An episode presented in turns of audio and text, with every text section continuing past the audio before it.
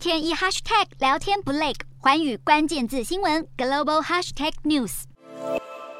中国外长王毅近期积极地在东南亚地区展开外交行动，连续访问多个国家。其中十一号，他在印尼的东协秘书处发表演讲，他就提醒东协成员国，面对选边站的压力，不要沦为大国竞争的棋子。王毅还在演讲中提到，和美国国务卿布林肯在巴厘岛的会谈，他向布林肯提出中美在亚太地区共存的蓝图，这当中还包含支持东。协核心地位，不限制对方在亚太区域的合法权益等等，促进区域稳定的建议规则。而王毅和布林肯的这场会谈长达五个小时，外界也将这场谈话视为在为中美元首未来几周内的通话来铺路。